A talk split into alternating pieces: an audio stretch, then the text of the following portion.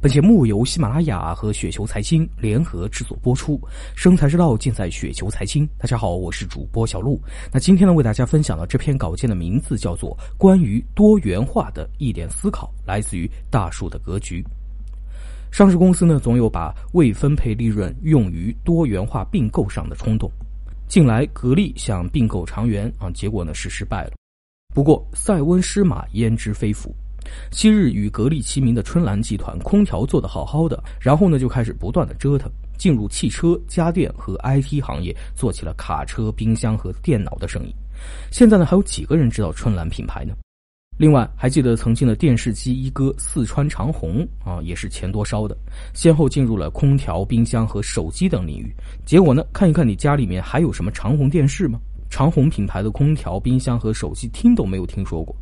这种多元化本身就是公司管理层能力不足和不自信的体现，认为自己的主业发展到头了没前途，还可能呢是管理层自以为自己的能力很强无所不能，主业不足以满足其虚荣心，要做大企业给你们大家看一看。那再讲一个 A 股大哥贵州茅台，两千年前后投资成立茅台葡萄酒和啤酒子公司，快二十年过去了，又有几个人喝过茅台品牌的葡萄酒和啤酒呢？茅台的白酒那么赚钱，为什么还要投资行业竞争激烈、利润极低的啤酒和葡萄酒？这不是败家是什么？这里可能存在另外一个多元化的动机。企业有些人呢总想搞政绩啊，主要呢想捞点好处。你不搞点事情呢，怎么能够搞到钱呢？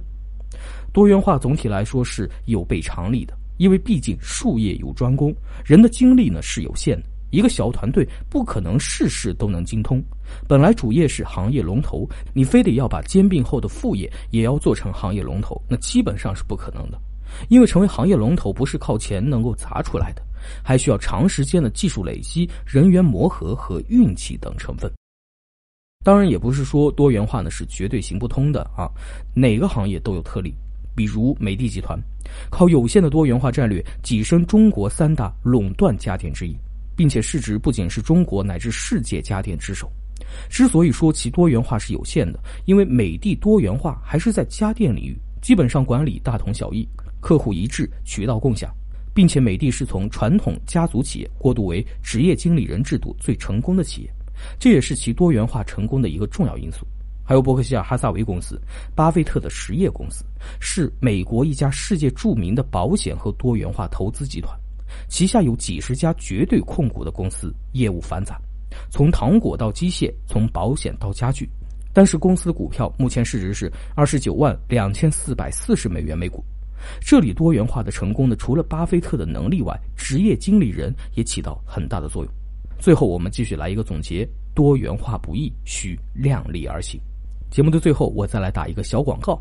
在雪球，向知名用户抄作业已经成为了球友互相交流经验的一种方式。本周六，雪球超能力主题投资理财节将在北京的七五幺东区故事举行，全天分为股票、基金双主题演讲。